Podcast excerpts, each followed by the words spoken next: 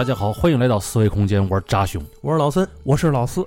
前两天有一部好像是儿童历史读物是吧？嗯，里边出现了一张一张图片儿啊，这图片一看就是带有浮世绘风格的日本人画的。嗯，里边画的是什么呢？我记得是三个穿着清朝官服的那么那么三个人，呃，在那儿给当时的日本侵略者呢，在那儿作揖鞠躬。对，呃，就他们仨，然后嗯周围呢都是包围着这个日本兵，日本海军。下边有一个小名字叫丁汝昌投降图。嗯，嗯，哎，这个在网上前两天争议不断，挺恶心人的一件事儿。嗯，嗯，这这这事儿都不用有争议了，这肯定是假的呀。具体有争议，说的是后来他们自查，嗯还是说到底这是谁谁负责任这个事儿，嗯到现在也没有一个太太完整的一个结果，嗯是吧？然后赶紧跟老孙就在微信里说这事儿怎么样啊？咱们这个思维空间啊，做了这么多年了啊，嗯，啊，是有的时候挺不着调的，会聊一些挺不着调的话题啊，但是呢，该着调的时候就得着调哎啊，所以说就跟老孙就说，咱怎么着，从咱们电台的角度来讲，这得以正视听，没错，咱让对咱正经起来的样子也是很帅的。没错，没错，也是很抗的啊。咱俩要想抗起来，不比老孙这个，哎没错，你们俩比我牛。这这一股热血涌上来。对对对，因为老孙是比咱俩理智，没错咱俩是更带会带有一些更多的虚无主义，上来先把这定调了是吗？，对，所以说这个嗯要要想看一些更加正的东西啊嗯，还得从老孙的嘴里说出来。对，哎，我也是努努力，啊，试着去找了一些那个以前的资料，因为原先，嗯、丁汝昌呢，肯定他关联到甲午这个话题其实挺大，包括甲午海战。嗯，原先在侃爷茶馆那儿也做过一期，去年。嗯嗯当时聊的时候，主要是从这个军事角度上，包括铁甲舰啊，包括一些装甲，包括弹药啊方面，嗯给大家说了一下，就是当时铁甲舰时代到底是个什么样子，嗯，到底为什么我们说我们气不如人，气不如人到底在哪里？机器的器，对对对，包括我们很多的这个其他方面的点啊，都在哪里？哎，这一期呢可能也会稍微带一点，因为他和丁汝昌本人也会有很多的联系。嗯嗯但是说到丁汝昌投降图啊，大家都会知道啊，嗯嗯嗯这个没有争议，肯定丁汝昌没有投降，那确确确定了，百分确百定没投降是，啊没错。这个是咱们日本、嗯德国、美国、英国嗯当时所有的观察员，包括当事者，全部都从多方面认知的事儿。嗯。他是写了一篇绝笔，然后烟膏子就酒了，对。嗯。对吧？对。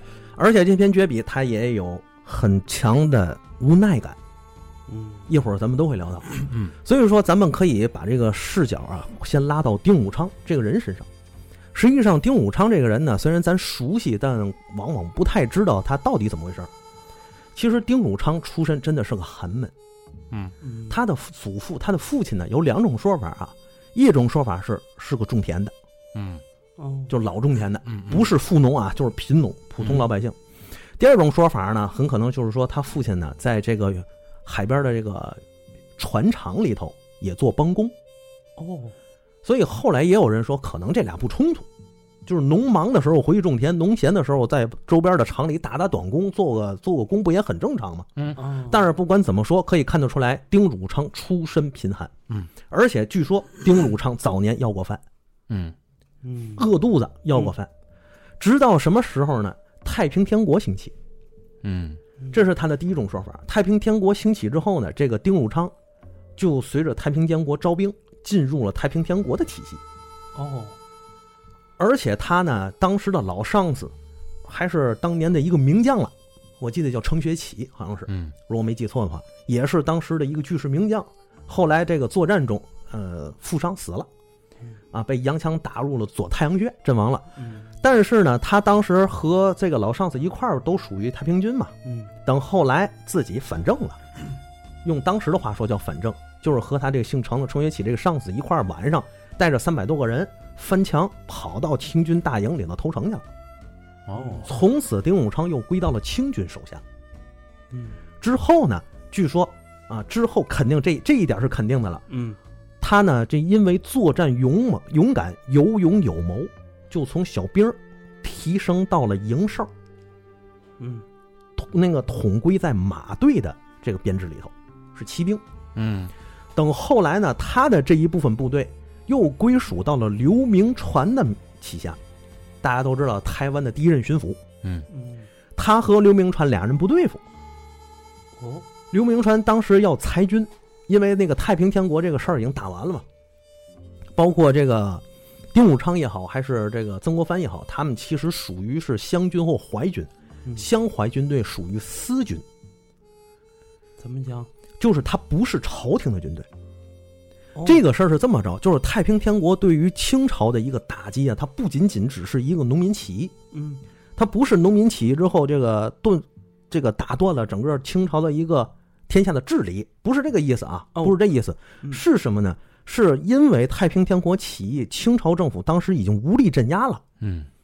无力镇压了之后，他没有办法，只能把招募权和一定的财政权下放到了东南沿海，就东南那些这个太平天国周边这些省份，让这里面的一些人，包括官员也好，包括一些士绅也好，自主招兵，就形成了私军。嗯包括这个曾国藩也好，包括李鸿章也好，淮军也好，这个湘军也好，实际上是私军。说白了，如果你是皇上，你自己看底下上来给你一个人往这儿“皇上万岁万岁万万岁”，别看他屁股撅老高，但你知道他手底是有部队的，嗯。而且这部队是听他不听你的，嗯。嗯。发饷是他发的，不是你发的，嗯，那你会怎么看待？手握着兵权呢，没错，嗯。其实实际上咱们要是倒到现在说，这个事儿也很常见。嗯，比如说，咱在这个企业里头，到到到哪儿去任职啊？嗯。上面跟你说去自己组建个部门吧，嗯。你现在是总监了，下面组一个你的那个经理那个这个部门啊，嗯。然后你一招聘，夸来一经理说我有团队。嗯。五十个人，我随便一打意思啊，嗯。这十个人，十个人到来了之后，你首先第一件事儿，你你你得琢磨琢磨，琢磨琢磨，这五十个人里边儿女生多不多？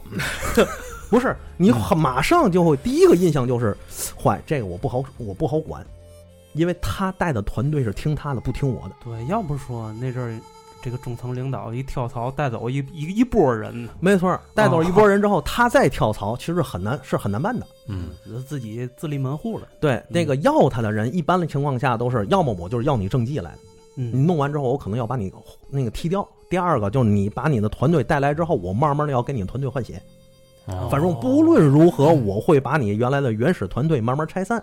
这样的话，你就形不成私军了，哎，对吧？这个在各个企业这个上班里头很常见这种事儿，尤其空降领导为嘛难做，就是因为这个，我就一个闲空降的一个一把椅子，一个官职，底下所有人都不是我的人，我怎么我怎么干活？所以这个在这个清朝时代，我们也这一想也就明白了。嗯所以说，这个私军在当时清朝里边其实是一个大患，包括这个慈禧也好，包括这个光绪也好，包括黄光绪的老师蒙同和这帮清流也好，始终是看不惯曾国藩和李鸿章的，嗯。认为他们是清朝的威胁。嗯。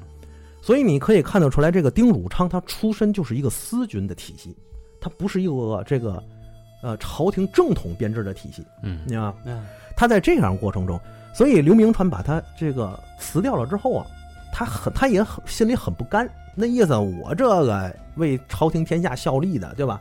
你你你这个我这好嘛，自己回家种田去了。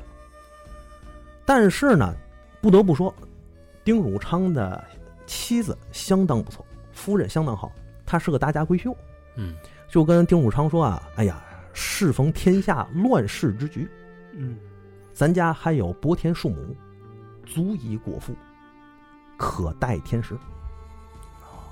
等等，不着急，有用得着你的时候，因为毕竟你是个勇将，而且是有勇有谋的一个将领。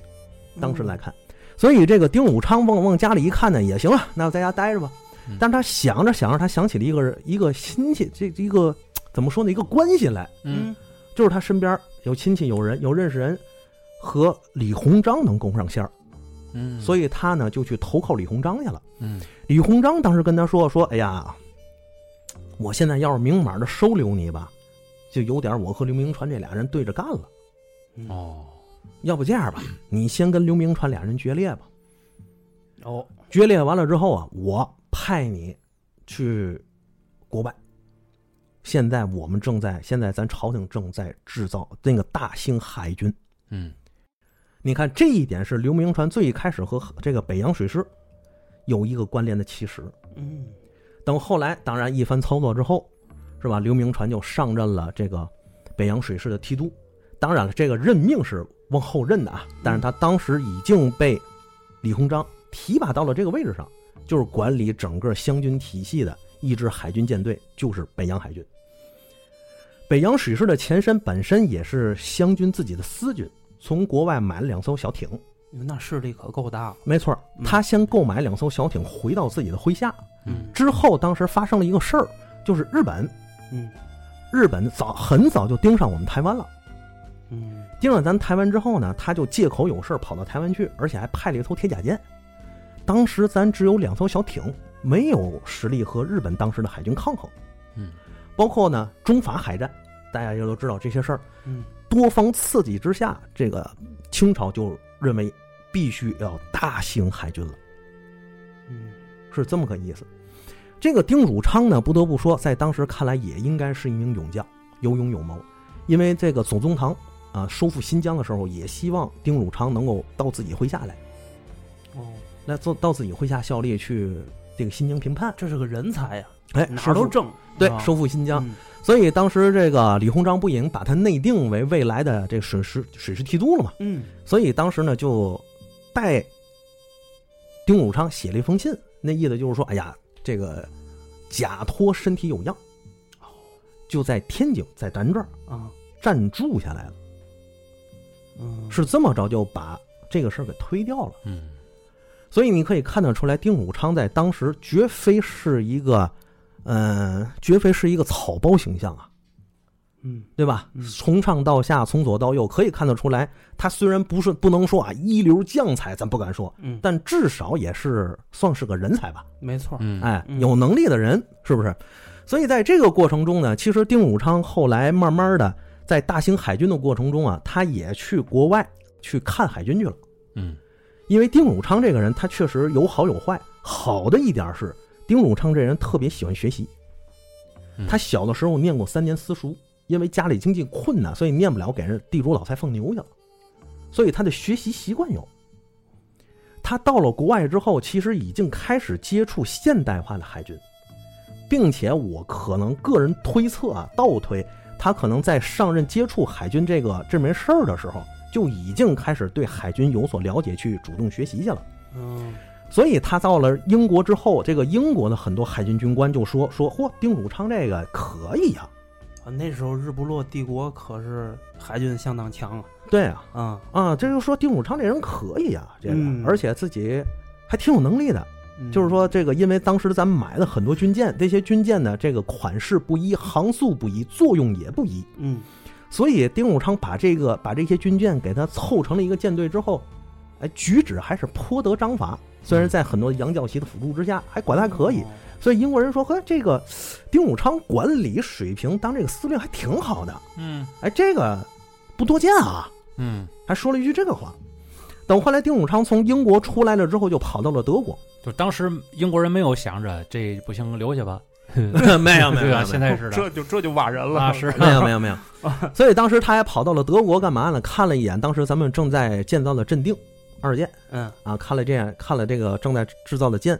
等他从英国接收了两艘船带回来，其中有一艘我记得应该叫纪元，带回来的时候是丁汝昌自己亲自画的海图，哇，亲自把这个可是技术活哎把这些把这个几个船啊，包括这个上面这个船员啊啊，带回了咱们中国。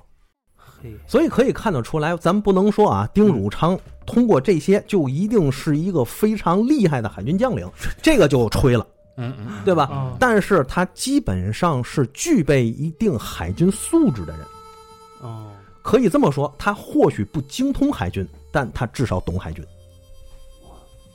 但是这个懂，嗯应该也只是限定于一个将领御军的一个水平，嗯，基本技能，基本技能才具备。哦。基本技能都合格，嗯。哎，甚至还会高一点儿，哎。对，就这么个水平。嗯，呃，但是我们要知道，这个咱要说一下，这个海军嗯。说到这儿，海军是每是一个国家的战略性进攻军种。嗯。首先是战略性，嗯。这个说点什么呢？就是第一个海军贵。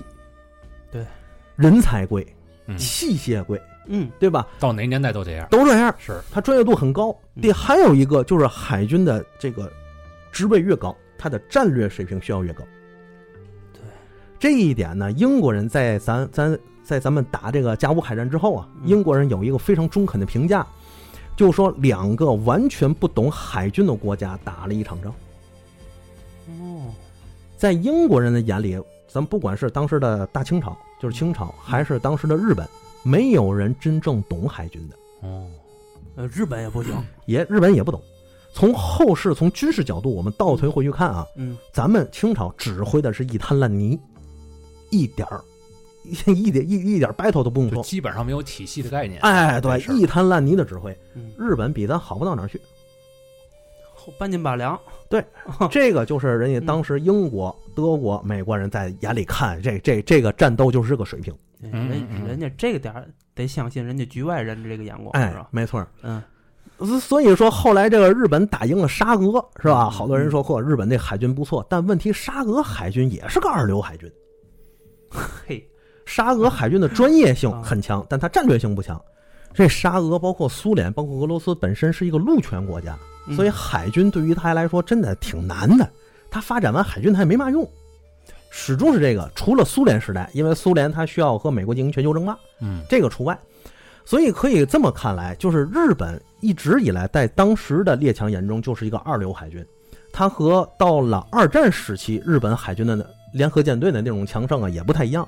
但是咱们要是战史迷啊，也都能知道，日本二战时候联合舰队主要对抗的是美国太平洋舰队，不是美国海军全部啊，嗯是美国海军的太平洋舰队，对吧？嗯所以在这样的过程中，我们也可以看到，当时为什么这个甲午海战过过程中，英国、德国、美国他们，尤其英国人就说这是两个完全不懂海军的国家打了一场仗，哦，是这样。抄起老子下棋。哎，俩抽棋篓下棋了，嗯。为什么呢？没人懂海权，嗯。没有海军的战略意识，更多的是在这个战斗层面上，双方两个叫花子之间的相互比武。哦，这就说白了就是造了一堆船，两边互相 A，嗯，差不多。就有点这意思。都糟践东西，嗯所以说，说到这儿呢，咱们就要说点一个问题，就是丁汝昌很很大的争议啊，嗯就是他在这个大东沟海战，也就是甲午海战、黄海海战的过程中，他的指挥到底是不是有问题的？这一点呢，咱们还真的不能只看丁武昌，嗯，要把这个眼光放大，放大到哪儿？当时那个铁甲舰的时代，有一在军事里有一句话叫做“有什么样的武器打什么样的仗”。啊，没有相没有先进的武器，只有合不合用的武器。嗯这是一个军事战略，包括咱们在抗日战争中所使用的毛主席的战略，就是你打你原子弹，我打我手榴弹。这是后面咱们高度总结了，嗯就是你的器械是什么样子的，决定了你的战术和你的战术水平是什么样的。嗯嗯咱们来就得说一点这个。首先，咱们要说这个定阵二舰属于铁甲舰，对吧？嗯那么铁甲舰这个时代在当时是一个什么样的情况呢？它上接风帆战列舰时代，下承无畏舰时代，也就是后来咱知道的战列舰。嗯那么铁甲舰这个舰种到了一战、二战之后，就是海军比较成熟了之后，它的源流就变成啥呢？变成巡洋舰。哦，所以它算不上战列舰。很多有些这个文章里头，包括一些网文里头说，这个定远舰镇定远镇远是战列舰，这是不对的啊。当时没有，嗯嗯当时有战列舰，也绝对不是定镇二舰，一定也是英国的战舰。英国有一艘战舰，当时在远东，就在咱们那儿，嗯那是真正的亚洲第一巨舰，八千七百吨，百夫长号。它的设计和先进水平是远超当时我们北洋水师和日本联合舰队的。嗯，你有两三艘那种这个百夫长百夫长号，嗯就足够击沉整个日本联合舰队和我们北洋水师的。嗯为什么呢？就是因为在当时这个铁甲舰时代啊，你要严谨的说，也就十到十五年的时间，宽松一点说，不超过三十年。那正好赶上了第二次工业革命、电气时代、电报时代大开发的时代，所以它实际上是技术更新迭代极快的，就跟咱们前几年那个感觉是一样的。嗯，快到什么？爆炸是吧？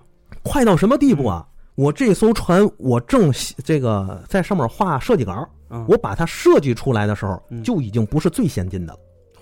那么快啊？哎，我把在我把这艘船在船台上建造，等它建完了下水，落后了。我靠！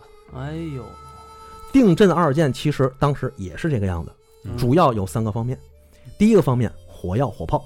嗯，定镇二舰当时主要使用三百零五毫米火炮，嗯它是德国的克虏伯火炮。嗯这个火炮是黑火药火炮，嗯是黑火药火炮。嗯那当时百夫长号是什么呢？就已经是比黑火药还要高一阶的无烟火药，哦啊，它是不一样的。嗯我跟你们说哪儿不一样啊？首先第一个射速，火炮的威力。嗯这个三百零五毫米的火炮，黑火药火炮啊，大大家去看，在那个时代都是比较短嗯，粗，炮口比较比较宽，就比较大，你一说黑火药，我还联想到这个加勒比海盗那个 那火把点了，差不多。那个，对对对对，比那个好像稍微也就那个，差差不多差不多，就就是那种。啊，所以在那个黑火药功力比较低下，它热胀效率比较低，嗯。在这种它那个药劲儿比较小，嗯。所以怎么办呢？我要有更大的这个威力，我就只能给这个炮筒做的更粗，也就嗯。口径更大。嗯。嗯。因为这个黑火药它药劲儿比较小，所以这个炮筒长了，反而让这个炮弹可能会出现劲儿小的情况，所以这个炮筒得做短一点，嗯嗯嗯也就背径短，口径大，这是当时所有黑火药火炮的一个特点。嗯当然了，定振二舰在订购制造的时候，还是黑火药火炮的时代。当它下水并且已经服役的时候，黑火药火炮就已经完全落后了。嗯而当时日本使用的是在黑火药之后的第二代火药，叫苦味酸。日本人根据苦味酸火药还研制了下濑火药，但是下濑火药日本人研究使用的很少。嗯，咱国内有一些这个，呃，甲午海战的这些历史吧，嗯啊，人家说，哎呀，这个日本使用了下濑火药，这个严谨的说没错，嗯没毛病，嗯因为确实在战争中使用了，只不过使得很少，因为这个下濑火药不太稳定，灵敏度太高，所以下濑火药呢，如果要是做炮弹的话，它很可能自炸，你明白吗？嗯嗯还有一个就是下濑火药有毒，它和里边那个金属会发生化学反应，产生那个浓烟，会使人中毒。哦所以在这个大东欧海战的过程中呢，这个有历史里写了一笔，就是说丁汝昌啊，在指挥作战的时候，双目流泪，浑身疼痛，嗯是中毒反应，很人家说很有可能是日本少量使用的这个下濑火药打到了这个舰上，让这个丁武昌吸入了。哦，那个时候他们就研研究这种写法是吗？啊，那个时候不知道，我操！不一定知道，但是嗯不管怎么说，它确实有这个效果。嗯这是下濑火药，嗯但是这个吉野舰使用的更先进，就是无烟火药。嗯在这里，我跟大家说啊，咱们在这个甲午海战中经常看，呃，日本装备的是速射炮。嗯嗯什么叫速射炮呢？就是咱现在想的炮，叫速射炮。嗯中等口径，比如一百、二百毫米，对吧？这个炮弹是整体式的，一分钟差不多能打一发，哦这叫速射炮。嗯那么咱当时定阵二舰的火炮速率是多少呢？根据英国人在里面的测算，平均六点五分钟打一发，哎呦那太吃亏了，最长时间十分钟打一发。嗯，这就是黑火药火炮的重要问题。首先，一个发射速率很慢，比如说它的炮架用我们话说叫恐龙级别，什么意思？太落后了，哎呦。太落后了。这个嗯。炮弹想要装炮啊，这个炮想要装炮弹，我打完了之后，首先我得有人清膛，因为黑火药会在里挂膛，啊，清膛，清膛完了之后，把这个炮回到一个和那个特定的角度和位置，然后把炮管上扬，这个时候才你才能打开炮栓，重新装填火炮，嗯，而且火炮还要有冷却。对你这个时间搭进去以后啊，你这这这清膛什么的，炮弹射速啊，这时间都搭进去了，你再想发射，你还得重新定位，你还得再准，你还得测瞄一遍，哎你，还得瞄一遍，这又是时间，吧？对，没错儿。啊，所以这就是一个问题。嗯包括还有啥呢？就是黑火药打完之后烟特别大，嗯，你打完之后，你得等那烟散了之后，你才能继续后面下一步。啊人家无烟火药没有没有烟儿，咣咣打完之后，后面接着赶紧干别的去了所以在这个过程中，我们在战后就能发现这样的问题，嗯就是北洋水师和日本联合舰队双方的火炮口径差不多，嗯，但是弹药投放量那可是天壤之别，可不，一比十一。严谨的说啊，叫一比十一。当然还有一些史料说一说，比十一是咱们打一炮，他们打十一炮。对，我操，在哎，还有一个严谨不是特别严谨的说法，嗯就估算啊，当时有些人估算应该到最夸张的达到一比二十。我的天，我们打一炮，人家打十炮，你想咱六分钟、六点五分钟一炮，人家一分钟一炮，可不，对吧？这还是大口径火炮，你小口径还不算，人家小口径炮比咱还多呢。就是嗯人家再不再不准，也能拿这个数字来弥补命中率了你太说得太对了，啊！这个四爷，当时咱们甲午海战中，咱们清朝的水师啊，官兵的他火炮的命中率比日本要高，嗯咱火炮命中率是百分之十九点多，嗯日本的命中率百分之十二点多。嗯要知道啊，这就是我要说的第三点，第二点就是炮苗。嗯如果现在咱们要去这个定远舰的复制品上去看啊，啊，没有什么瞄准设施。对当时的一些人来说，这个应该叫铁苗。说白了，我就是拿那铁苗直瞄的。嗯它前头应该会有这个炮开炮之前有一个六分仪，嗯拿着这六分仪简单的对敌方和我方之身之间进行一个测距测角，嗯然后我装填炮弹，咣我打出去。它是这样。嗯那有了这个初代的光瞄，其实就应该是在吉野号上，就是光学瞄准镜初代。嗯但是咱们现在看到，在第一次世界大战、第二次世界大战那种隔着几十海里咣咣射那种那种炮战打法，那都得一九零零年以后算法、弹道学、射击学、指挥仪、这个光学光学测距仪，嗯甚至是类似早期的手机计那个手摇计算机那种嗯类似手摇计算机的那种东西出现，才能够实现的。对，所以现在咱们看到一一战、二战那种海战、大战、大舰巨炮的发展，是从一九零零年以后，一九零零年以前是很落后的，嗯就是这种。所以说，这是第二个。嗯第三个就是船坞的质量。实际上，咱说铁甲舰、铁甲舰、镇定二舰当时是什么呢？它的那个建造是中间先有建一个铁堡，就是一大铁圈儿嗯嗯嗯啊，这大铁圈里放着所有的机器、所有的这个发动机，还有包括弹药，包括船的主要浮力都放在里头。哦然后我在这个一圈铁堡之外，再延展船头、船尾一些其他东西嗯。所以只要这个铁堡不被打坏，我这个船就沉不了。哦相当于是个内胆似的。没错，哎，嗯就是这意思。所以你看，在这个甲午海战的过程中，这个日本人打到最后都疯了，就说这定战二舰怎么就打不沉呢？哦肉，啊，太肉了。嗯但是定镇二舰，因为它别的地方它是没有铁堡的，嗯所以它可能被打穿之后，可能有倾覆、有进水、有掉航速，嗯，对吧？这个船体姿态不稳都会出现，但就是沉不了，哎呦，就是这样。等到了日俄海战的时候也如此，所以在这个时候，我们一般来说有个词儿叫甲弹对抗，就是穿炮弹和装甲之间俩人的对抗。在那个时代，装甲占了上风。嗯等到日俄海战的时候，日本好嘛集中好几艘战列舰的火力轰击一艘俄国战列舰，用了好一个来小时、俩小时才跟人打沉喽。不过听上去啊，怎么都是这个呃肉的这个吃亏啊。对你早晚要给你砸穿的时候，对嗯，所以现在咱说啊，现在其实就是甲弹对抗，弹远远高于甲了，嗯嗯，它不再是这个甲大于弹了。对，所以在当时的北洋海军，它就属于这么快速迭代的时代。嗯在这个快速迭代的时代里头，北洋海军出现了一个致命的失误，就是没有持续性的构建，没有持续性的买船。嗯，哦，日本联合舰队是持续性买船的，不说都让老佛爷给给吃了吗？不是不是，这还真不是，因为咱就知道这个颐和园的修建不是说是海防捐，嗯。但实际上这个钱不是海军借的，也不是说这是挪用了海军军费，嗯。是借用了海防捐的名义去修园子，哦，而且这个修园子也没用那么多钱。后来这个经过后世的发掘，当时咱原来我那期节目里也说过，就是有一个家族叫样式雷，专门是给咱这个皇家去修去修园子的。嗯。他当时出了一整套圆明园的这个样式，大概预估是三百万两，但是后来大家觉得可能也差不多，也就一半左右，这三百万两，嗯。你就再再往下再往上添点六百万两，嗯。六百万两换白银。嗯。是这样。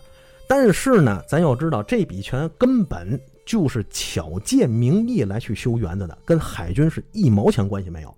但是北洋海军自打成立到最后，始终没有全额得到过经费，每年缺口在百分之五十以上。这事儿是谁的锅？翁同龢，这帮清流的锅。嗯这帮清流始终认为北洋水师是李鸿章的私军，而李鸿章去调了一个自己觉得最合适的人来看着自己这支军队，这个人就是丁汝昌。嗯因为当时这个整个李鸿章去遍布四海，旁旁边旁边看，哎呀，这个什么，不管是刘步蟾呢，还是什么这些人啊，他是从海外留学回来的，但这些人他不是自己人呐，他没有办法替我看着这支我的北洋海军呐，信不过呗。啊，嗯。我必须得挑一个老将，老成持重，还得跟我是一条心儿的，而且这人不能是草包啊，嗯对。谁呀、就是丁汝昌，当时找不出第二个人来了。嗯。所以丁汝昌上任之后啊，他其实呢，丁汝昌也知道自己在，呃，海军方面和刘步蟾他们之间有很大的这个差距，包括自己的专业和人家也有很大差距。所以在历史里，我们经常翻史料看待的，看到的是，这个丁汝昌往往治军是比较一团和气的，因为他是个空降领导嘛。你像刘步蟾和他们其他人在在一块儿用英文说话，当着丁汝昌的面用英文说话嗯，丁汝昌竟然没有任何的表态，嗯就是从军以宽，实际上是希望缓和这个土洋之间的这个矛盾哦啊嗯，这个能够把这个军队治理下去。嗯但实际上这只是治理的手段，但是治军丁汝昌是很严的。他最一开始和郎维礼两个人一直在折腾这个舰队的问题，包括，嗯，怎么说呢？包括这个排兵啊，包括布阵呐、包括操演训练呐、各种方面的事儿。但是很多时候是以郎维礼的名义在发布，所以包括刘步蟾呢，他们这些人其实呢就有就慢慢的产生一句话，就是不怕丁汝昌，就怕郎维礼，因为郎维礼严呐、嗯，但实际上，郎维礼和丁汝昌两个人是一块儿做这个事儿的嗯。等后来，郎维礼和丁汝昌之间俩人也有矛盾，这个矛盾还引发了一个扯旗事件。但实际上，这个事儿的根本不是说郎维礼要去代替丁汝昌，嗯而是郎维礼要争这个副提督，提督还是丁汝昌。所以丁汝昌的位置很稳，嗯毕竟李鸿章在上头呢，他不可能换别人啊。对，对吧？所以在这个过程中可以看到，嗯、包括这个丁汝昌和这个刘步蟾他们之间的矛盾呢，确实存在。而且在郎维礼去职了之后啊，确实也是这个丁汝昌开始治军不是不像原来那么严了，就是军纪开始有些松弛了。哦，这一点确实不好。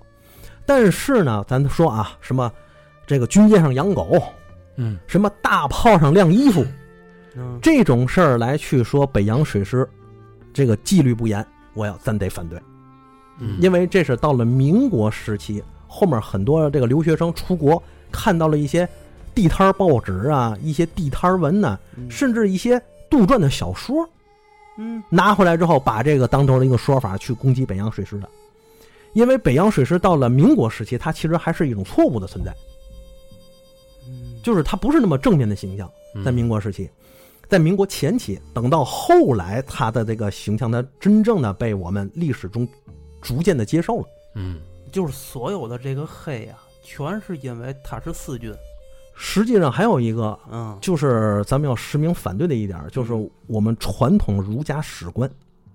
嗯，我们传统儒家史观有两大特点：嗯第一，成王败寇；第二，嗯非忠即奸。嗯嗯嗯哦，你发现了没有？成王败寇，非中即奸，俩人啪加一块儿，北洋水师全中了。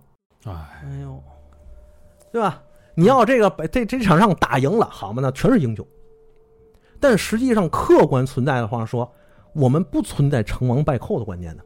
嗯北洋水师的这个官兵们多英勇啊！这场仗打的，嗯包括邓世昌，真是民族英雄啊！对，这个气节在这次大公沟海战里头是淋漓尽致。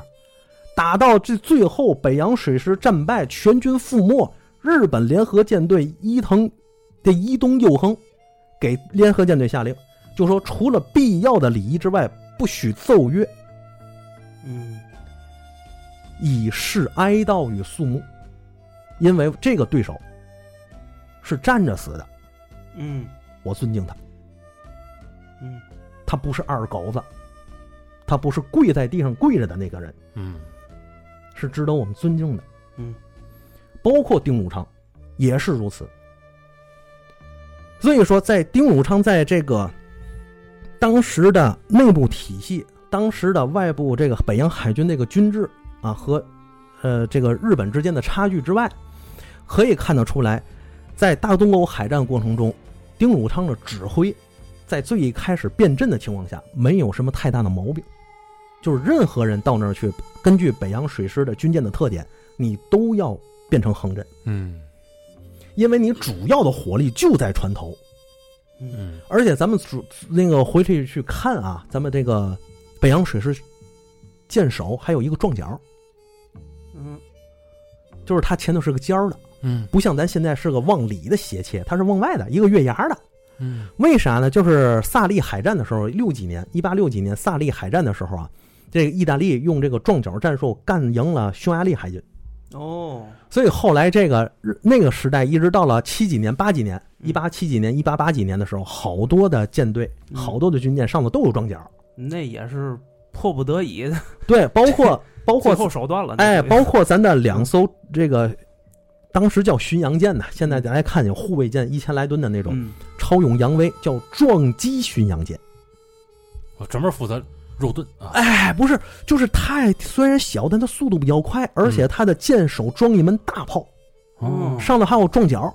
就为了冲呗。哎，就是你虽然舰挺大啊，但是我可以对着你这个船的中央嗯啊中间过去，我一边用我的主炮开炮，一边快速接近，给你撞一下，哦，把你撞沉。哦这是当年赫德对李鸿章说的，跟李鸿章说：“你买船就买这个，这个现在最先进。”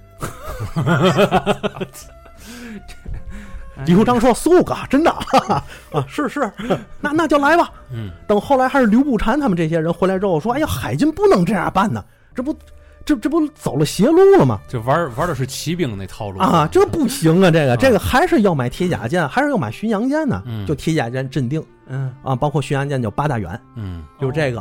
嗯所以在当时的时候，可以看到北洋舰队的主要火力就是在舰首，嗯主要的这个作战的可能意识啊还有撞击的这个这个这个感觉，嗯他们都存在。但是你会发现，日本联合舰队他当时的军舰为什么要说比我们先进呢？就是因为它更加注重侧旋火力了。哦，所以面儿大哎，所以你看，日本舰队看到我们之后，首先第一件事儿就是变阵，变成侧面迎敌，从我们舰首嗯跑过去，嗯因为它的火力在侧面，我们火力在正面。嗯所以你看，丁汝昌在战前发令的时候，就是始终要以舰首迎敌，就是因为我们火力全在正面了，你到侧面你就没法打了。嗯镇定二舰是交付式的炮台，俩错着的。它主为什么这么这么放？就是因为要发扬正面火力。你说你要侧面，这四门炮就变两门了。嗯对不对？所以你肯定是要从正面迎敌，但与此同时，我们舰队的舰速又比较慢，对机动性慢，变阵也慢，嗯。他就很容易被人家分割、包围、包抄。嗯。而且当时最一开始开战之首丁武昌呢，不知道是被有因为有史料说是被炮击中了指挥台，嗯。也有人猜测呢，很有可能啊是三百五十毫米大炮这个开炮之后啊，在合适的角度会产生炮口风暴，给这丁武昌吹下去。哦。同时呢，因为刚才咱说的那个，他也可能是中毒了，嗯。所以他没有后面持续指挥北洋舰队，嗯这是他的重要失误。因为在战场上，一个将军需要给自己任命继位者。嗯如果说，哎呦，我这儿失去指挥了，嗯我的指挥体系被打掉了，哪怕人没事儿我电台被打，我我我指挥不了部队了，谁来接替我的位置指挥？嗯二号舰是谁？三号舰是谁？四号舰是谁？这嗯都是要安排下去的，但是他没有安排，这是他的一团稀泥的一个原因。嗯所以，在这样的过程中，可以看到北洋水师在当时打仗打到了什么地步。他的指挥没有什么大毛病，但是他没料到一件事儿，什么事儿？这里真有投地卖国的软骨头。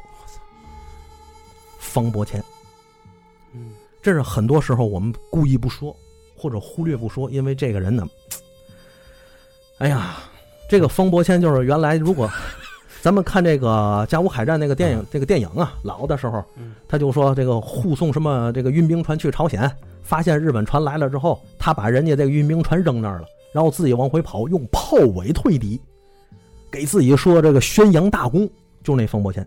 哦，在这次大公州，这这个炮尾退敌，你想怎么怎么退呀？那啊，就是你想都不可能。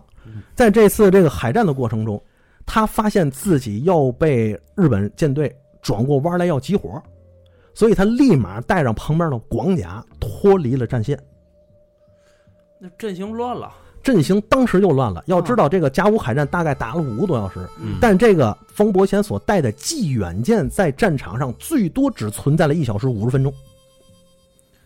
我操！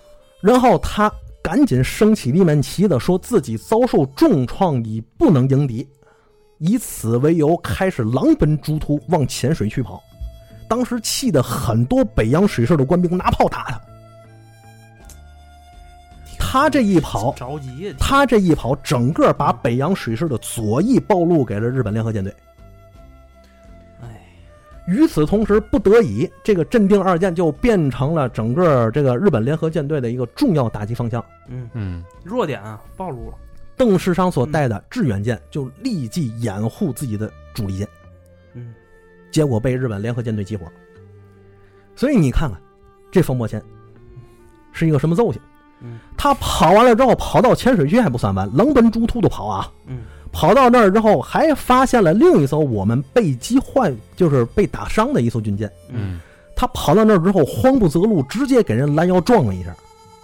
哇靠！撞完了之后，毫无表示，立即停车倒车，然后再跑，啊，哎呦，往我们自己机关跑他是。故意撞的还是不小心撞的？完了之后，这时候火火啊听着我对，然后那艘军舰就在浅水区，人家一边还那个撞完了之后，一边破口大骂，一边自自一边自救，自救不及，沉没了，搁浅沉没。等他跑到这个威海卫的时候，嗯他谎称自己，嗯、怎么说呢？谎称自己这个受到了重大损失，嗯然后奋战至此如何如何。但是两件事儿，第一，他舰首有一个巨大的撞痕；对，第二个，他的炮弹打的太多了，他不可能打那么多炮弹，那些炮弹都哪儿去了？扔了呗。对，第三个，他的这个主炮嗯，炮尾有被锤子砸破坏过的痕迹，自己凿的。这些都是谁说的？嗯。日本人接收济远舰的时候说了这个问题。嗯。英国人因为当时很多这个英国也英英国人和外籍也在北洋舰队服役嗯，他们也说了济远舰这个问题，嗯，没得可惜。嗯，没得可惜。不呗。嗯，直到了九十年代的时候，有一批人为方伯谦一八九几年，啊，不是，一咱九九几年，对对改革开放之后嘛，这个西风东渐，然后有一批人呢就急于为方伯谦翻案，就说他其实是民族英雄，他没有逃跑，如何如何，说是方伯谦是民族魂。最后你这玩意儿你没得洗的，你洗不了，在在现事实面前你说不了瞎话，你即便不认，你也是越越越说越栽嗯，呀。所以方伯谦这个事儿已经没有什么好说的了。那他们是通过什么来洗呢？嗨，就是这个总得有个由头吧？质疑呀、啊，质疑呀、就说我们是被冤杀的，我们没撞，我们往浅水区跑干嘛？我们直接回这个军港不就完了吗？嗯我们没撞沉那个自己的军舰，嗯他就是这种质疑。但实际上，这些质疑完全是有当时的海况，包括三方多方资料在证实的。嗯，他跑到浅水区的时候，日本还派遣舰队追呢，追到浅水区，日本说：“坏，我这儿没有海图，走吧，嗯就不追了。嗯，”你看，他要直接往军港跑，日本就追军港去了的。哎呦，而且他航速又慢，那日本人追上去，那不不不就直接给他凿沉了吗？行吧。所以你看，这方伯谦回来之后没得好，嗯，没得好，回来这个在丁汝昌的这个门前呢来回哭诉，就说啊自己这个不得已啊，自己怎么着的，别杀我。嗯，就很丁汝昌，你你没得没得好说，去去去去去，拉出去咵嚓死，那没得说。嗯嗯所以说，这个北洋舰队在大东沟的这场海战是打得非常惨烈。嗯但是打完这场仗之后，实际上据双方的观察员来说，包括英国、德国人来说，这场仗打的是啥呢？平局。哦平局。这里我们就说到了一个问题，就是北洋水师一一艘日本军舰都没打沉。嗯为什么？就是因为当时北洋水师它装备的大部分都是黑火药火炮嘛。啊，当时这个在铁甲舰快速迭代的时代，这个击沉对方的舰艇有两大学派，一个叫开动派，一个叫洗船派。嘛意思？开动派是什么呢？我直接给你的船凿俩眼儿，嗯，用穿甲弹给你船打眼儿，嗯打透了之后引发进水，让你沉船，嗯这叫开动派。嗯这个洗船派是什么呢？就是我打不穿你的装甲，我打你也费劲，那我就用大量的开花弹、速射炮把你的甲板全部过火，哎呦，让你失去作战能力。嗯实际上，日本是洗船派，咱们清朝当时北洋海军是开是开动派。嗯嗯所以，这个北洋水师的战损的船回到船坞之后，发现我们那个船船上啊甲板大面积过火，甚至直接给那个甲板的钢梁烧弯曲了，铁梁烧曲了。嗯日本的船呢，大多都是贯通伤。嗯所以这里头大家很关注的一点就是我们那个炮弹不是开花弹，就实心儿的，嗯，就说这个是有问题，是贪腐造成的，如何如何。但实际上跟大家说啊，在当时这个开动派，德国也好，英国也好，它所有使用的穿甲弹都是铁芯儿的，嗯。因为当时的火药包括这个炸药它比较敏感，一旦你用那个穿甲弹里头放的这个炸药提前炸了，没有造成穿甲，那你这个炮弹没有用。对，嗯明白？所以这个里头是实心的，正是穿甲弹开动派的一个代表。嗯但是告诉大家啊，就是这个 喜船派、开动派在当时甲午海战打的时候全落后了，在人外国人眼里全落后了，因为又迭代了，明白？又技术又迭代了，明白。所以在当时这一场仗打完之后，北洋水师回到了威海卫，他并没有丧失斗志，嗯他开始回去之后修船，准备修船再战。嗯这里头咱说一个小细节，原来我在那期也说过，咱就带一嘴，就是当时咱们船工说我你要是让我修船，你就给我加钱，加几百两银子。嗯当时负责这个事儿的官员呢，就说拿着这个就向那个朝廷汇报的时候说他们坑咱钱，让我给否了，所以这船没修了。反倒日本这个战损的船回到了日本之后，那些船工天天不吃饭，不要钱，我要把这个船给你修好。这叫啥？人日本是爱国的，人日本国内是有朴素的爱国主义的。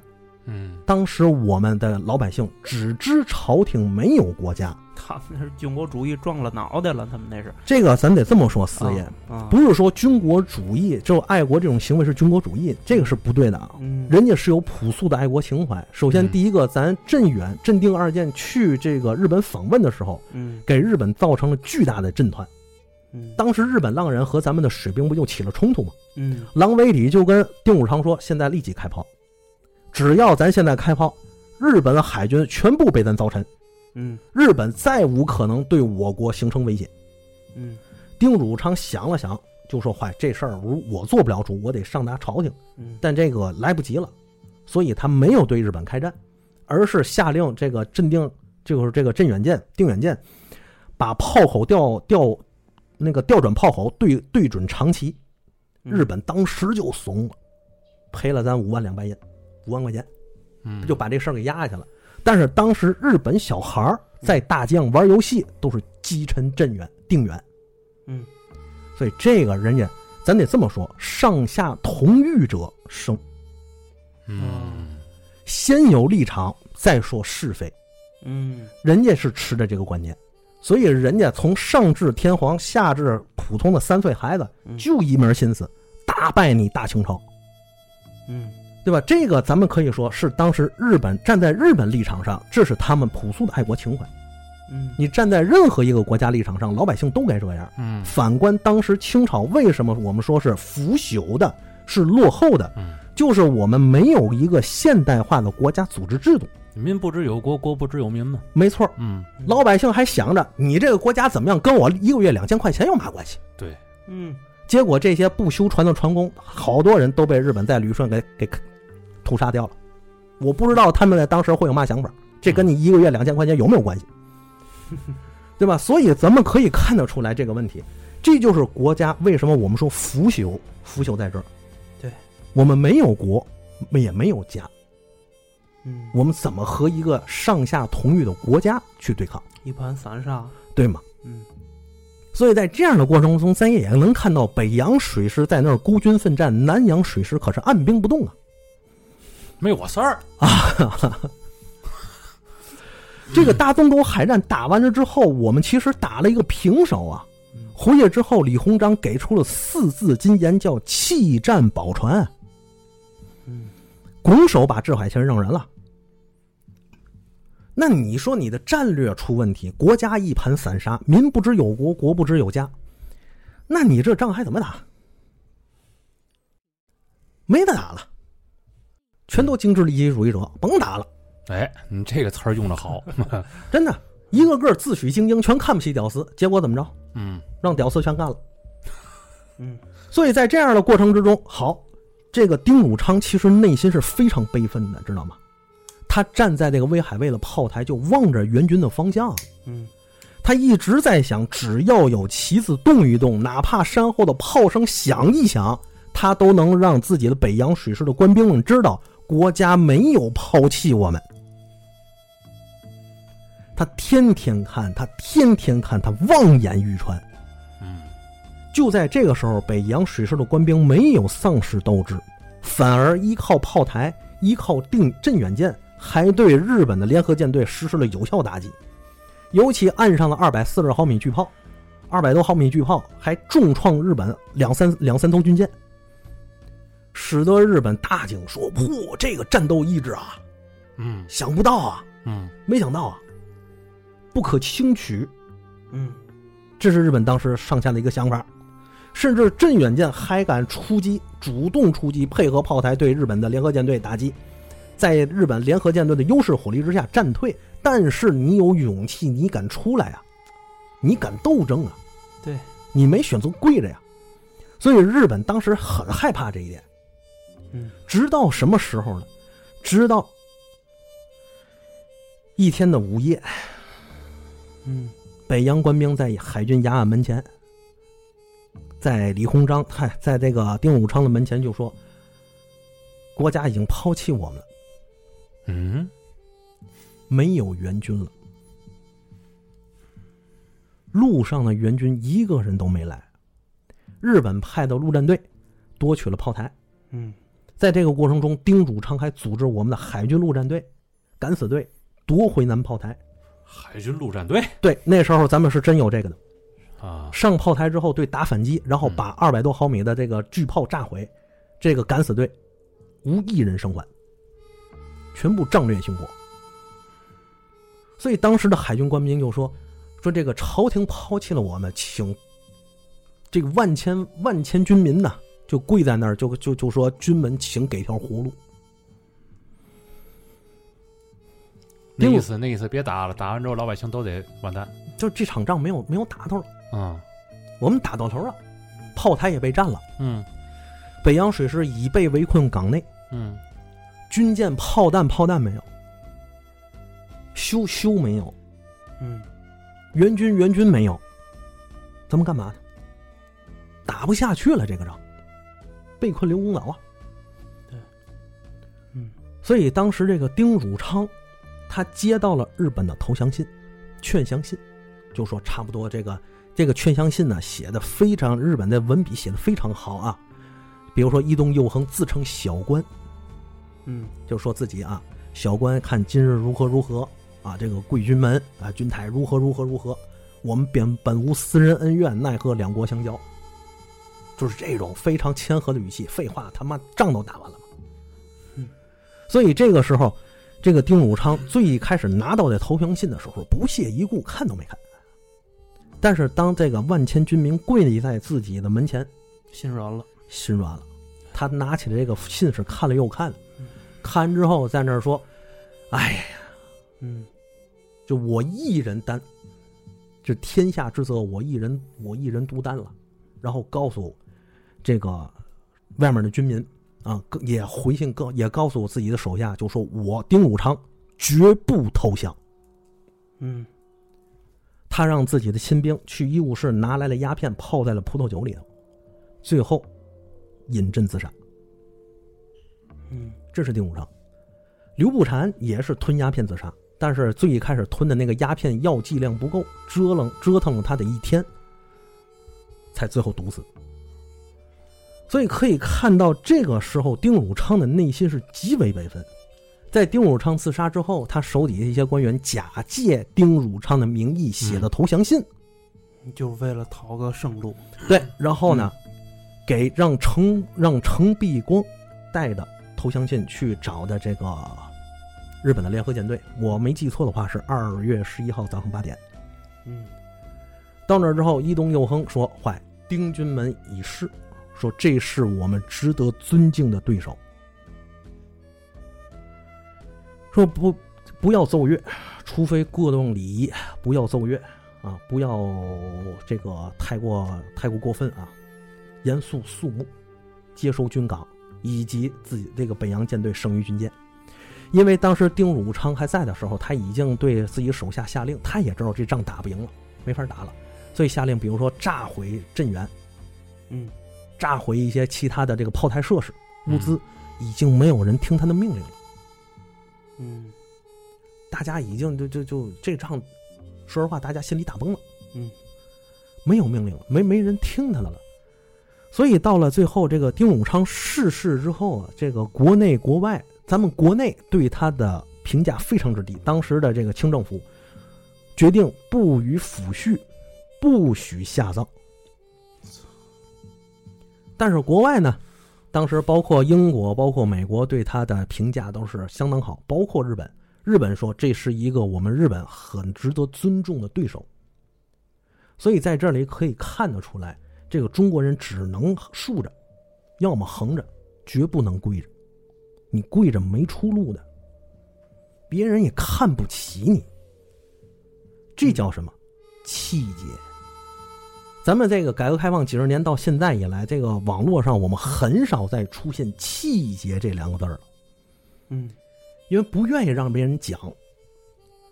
因为气节代表着斗争，代表着不屈，代表着失败，我也不会放弃和你继续作战，叫屡败屡战，而屡战屡败者终成事。比如说刘邦，败了一辈子，垓下终为项羽。嗯抗日战争我们不如日本人，日本占了我们东南沿海，我要我也要和你打到底。所以当时在整个甲午海战的时候，英国人就说，如果清政府就是清朝有比较强的斗争理念，愿意打下去，日本人未必打得赢。但是很显然，这个当时的清朝，包括整个慈禧太后，她根本就没有这个心思。前面仗一打输了，立马求和，嗯，这就叫腐败嗯。兵无战心，人无斗志。就是那气是断的。对他把一国家想象成一个人的话，这人就始终每天带死不拉活的。你问他怎么回事呢？一检查也没嘛大病，但是吧，他感觉是身体里的脉络各方面的这个这个气啊，都是都是断的。嗯他那口气提不上来，所以他很多的这种运动也好什么的干不了，嗯，一干一干就喘，你知道吗？你像我们这一当一帮士兵，一啊帮烈士，我为了这个清朝去拼命，啊啊拼拼到最后一个人不剩，然后嗯最后这个朝廷认怂了，嗯那死了死了太不值了，嗯，那为谁死的呢？对呀、嗯所以你看这一点，咱们就说啊，英国人对这个丁武昌嗯啊写了一段话，这个是英籍洋员戴尔勒说的。嗯他就说：“与身为不幸之老提督悲，与视其自杀，非逃避困难之怯懦所为，乃牺牲一己之生命，以保全他人之生命，实彼为一勇夫。就此点论，其高出于此，在此间任何其他中国人不可以道理计。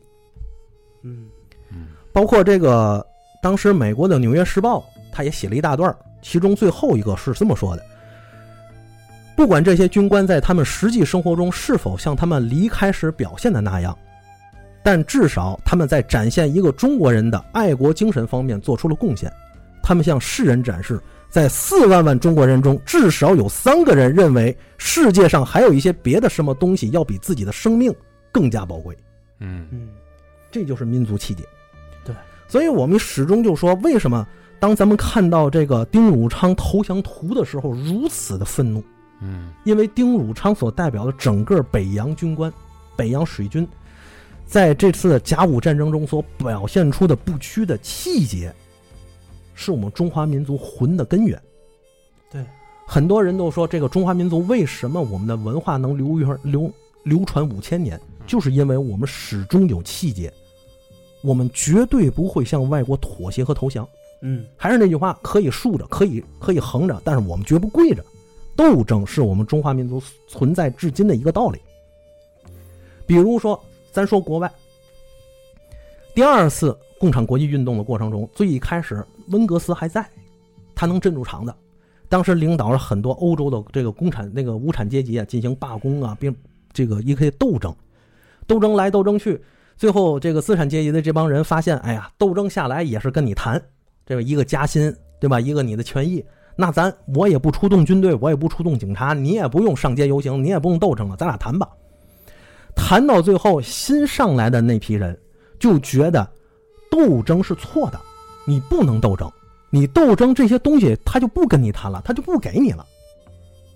而与此同时，正好这些资本家们利用这些人幼稚的特点，宣扬斗争是错的，不能斗争。嗯。同时建立了大量灰色俱乐部，去曲解歪曲马克思主义，包括在一些这个他们的这个工人俱乐部里掺了大量的沙子，说白了就是公知、意见领袖，嗯。分化瓦解，嗯。使得第二次共产国际运动中大量的所谓的这些这个党派啊，包括一些一些人呢，变成了沦为了社民党。哦其中有一个六一米六几的一个小矮个子，他看不惯这些，他说我们必须斗争，不斗争我们最后就是被敌人打倒。嗯但是没有人听他的了，已经。他说我现在跟你们打嘴炮已经没有用，你们已经不是革命党人了。所以他回到了自己的国家，组织了革命，这就是伟大的十月革命。这个小个子就是列宁，嗯他领导了第一个苏联的成立嘛，所以可以看到苏联为什么最后失败，也一也因为有一个很重要的点，放弃斗争。断气儿了。没错，嗯我跪下了，嗯我不站着了，站着太累了，我我跪下吧。站多少年？完了 所以为什么你看我们纵观整个中国的历史，对吧？我们中国中国历史，我们会发现斗争，对外不断的斗争，我们从不妥协和投降。在宏观层面上，我们是就是这个样子的，嗯所以我们才能存续至今。嗯这也是网上很多人不愿意让让咱们更多的去提的原因，嗯，因为你不斗争，人家才胜利呢，这是很重要的事儿。嗯嗯所以在这个里头，我们也看到“气节”这个词，是我们当时中国人非常重要的一种意识品质。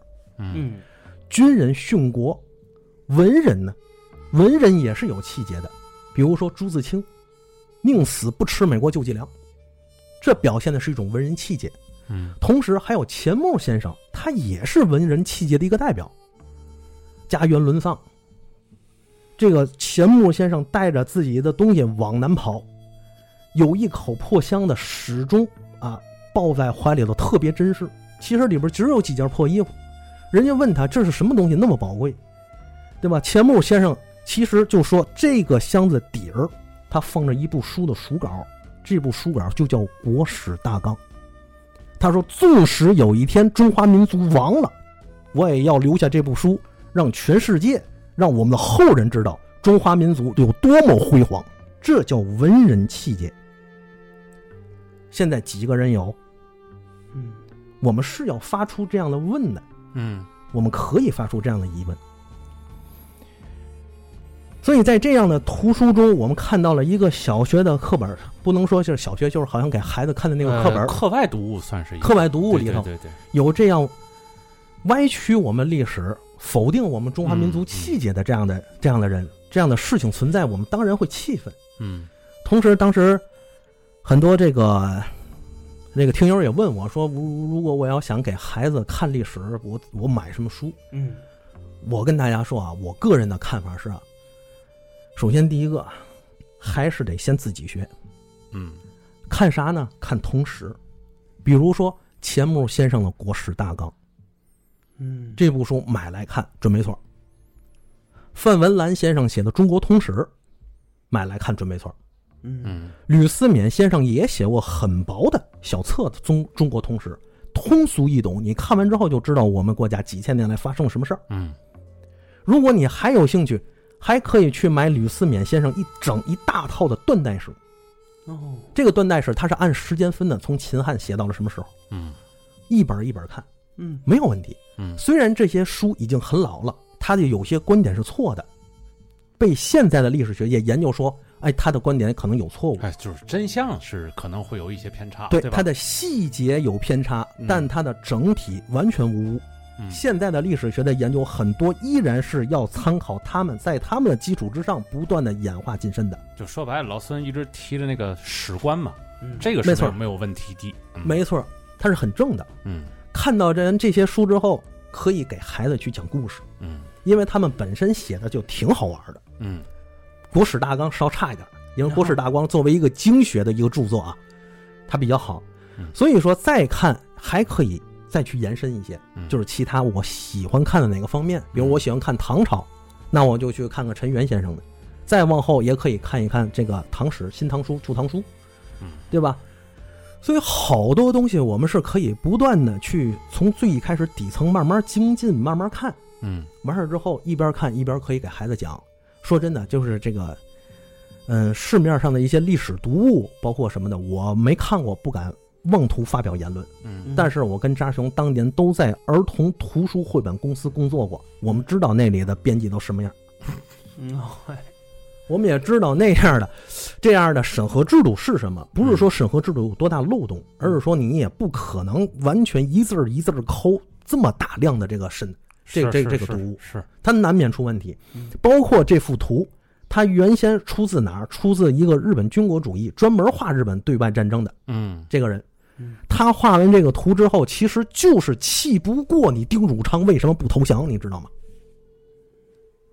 正是因为这个，他才他才画了这幅图，对吧？还有一个就是近三十年以来，这个西风东渐嘛，包括这个西方的史观的好多事情流传到国内之后，好多人就开始无条件的西信任西方信源。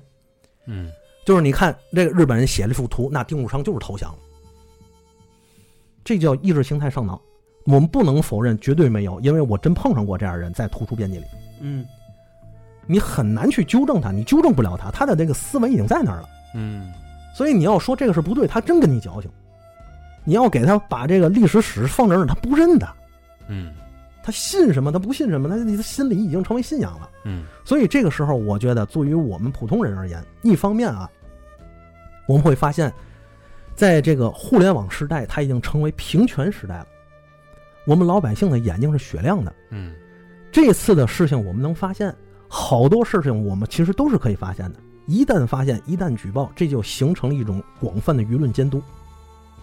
嗯我们老百姓在监督的这个事儿，其实我们其实对我来说啊，我不觉得这个事儿暴露出来是个问题。嗯是个坏事儿，反而我们觉得这是个好事儿，它可以让我们看到，并且督促形成一种舆论的压力。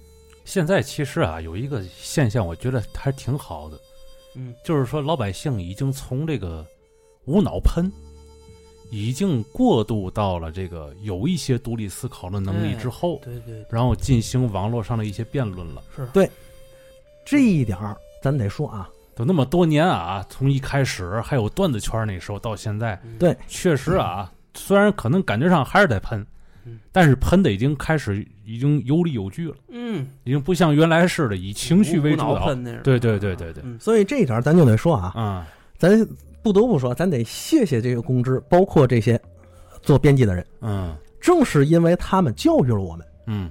咱们在暴露了问题。哎，他们暴露问题之后，咱们老百姓最一开始咱不知道这个问题，咱只嗯。觉得哎呀这事儿不对，但是我怎么说我也说不出来。很多人真的很生气，嗯，所以这些很生气的人干什么呢？就回去我真查资料去，哎，从头到尾查。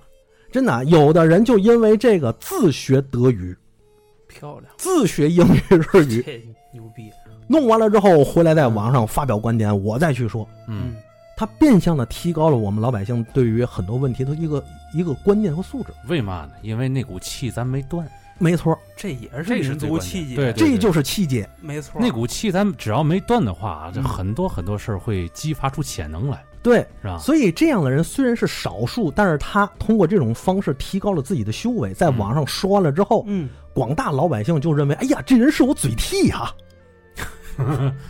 对吧？哎，这人是我嘴替。结果对方没有办法，就直接给他拉黑。嗯，所以你会发现，当我们老百姓的这个认知水平、文化水平、素质水平通过这种方式不断提高的时候，就到了我们今天现在这个状态了。哎这不就是斗争吗？对，原先我们只能无脑喷，现在我们有理有据了。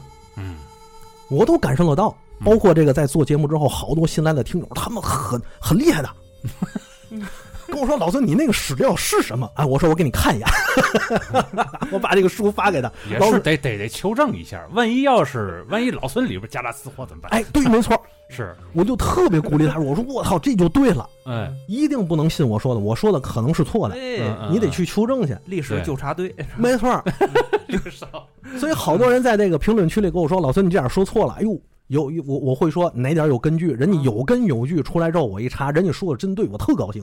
嗯，感第一，感谢人家给我刊物；第二，我从这个过程中我也学习知识了，嗯哎，嗯嗯。对吧？对错不重要，重要的是这东西，哎，我学到嗯，了。关键是你得告诉我到底哪儿错了，对对，对吧？你不能说我操，我这一方面的跟这个日本还惦着上这个天宫里边搞实验去，后来广大人民群众都不太乐意这事儿，我也不告，我也不跟你们说，你们也不屑于知道。哎，哎，你，你也不跟我们说，然后我来一句科学无国界，哎呀，把这事儿就拿一个科学无国界给糊弄过去了。我操，这都嘛年代了还科学无国界？其实我我跟好多听友聊天啊，嗯就是他们气愤的点在哪儿呢？这个事儿不是说你跟日本人合作，嗯因为你正常的国际交流、文化交流，包括科学交流，不仅我们嗯我这个我们老百姓是完全认可的，啊而且我们很支持。嗯，但问题是你不详加解释这个疑问，你只写出了一个科学无国界太是敷衍了，这几个字儿。第一个敷衍，这个第二个完全是公知话语嗯，而且还夹杂了一股一一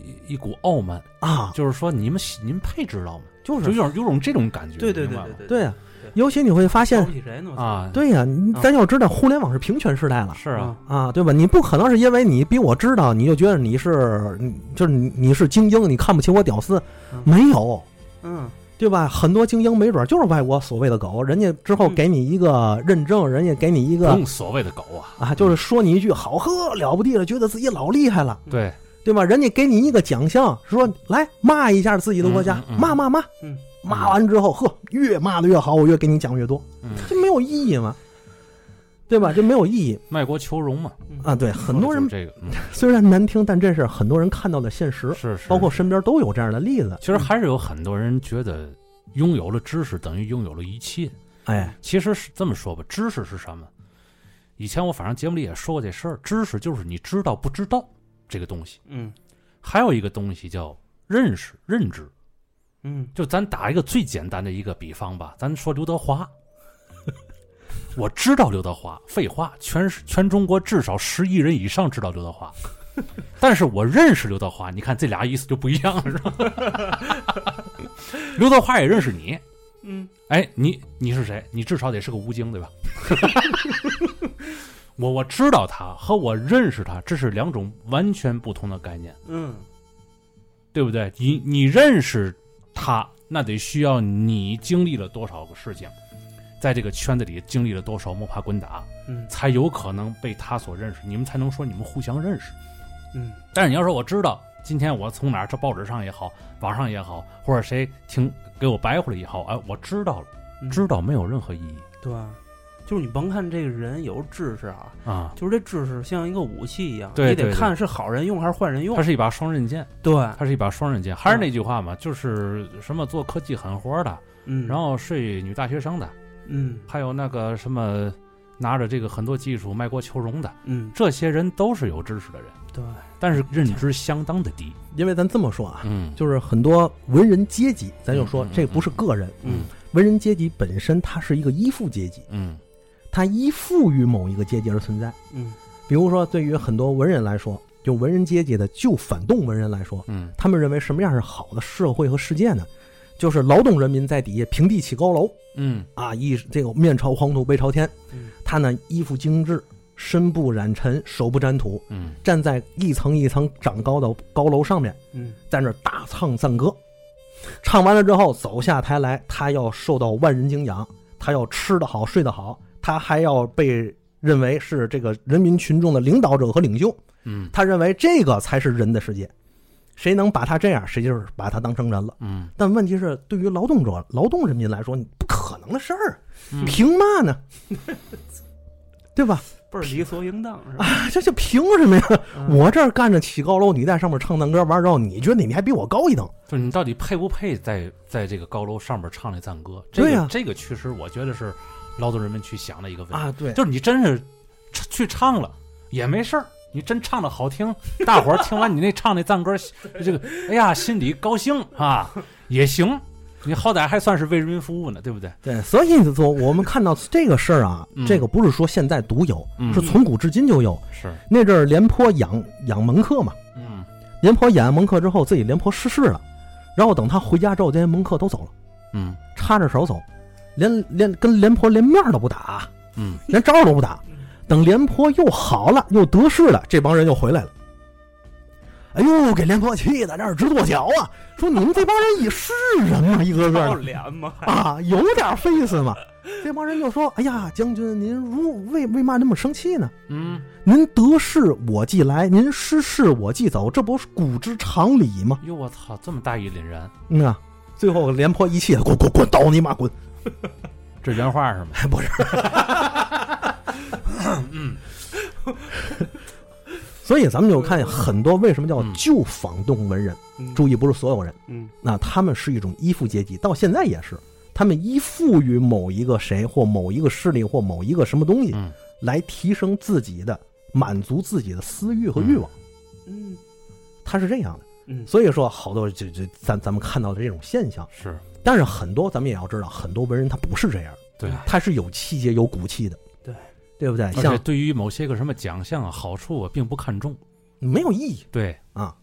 其实我还是想借这个节目的机会啊，嗯聊一聊这个这个词儿，就是科学无国界。我一直想想想想说这事儿，我总觉得吧，咱们咱们中国人应该中立看问题，就是老多事儿咱也不能把它一竿子打死，但也不能完全给他唱赞歌。嗯科学无国界对于我来说，我的理解是什么呢？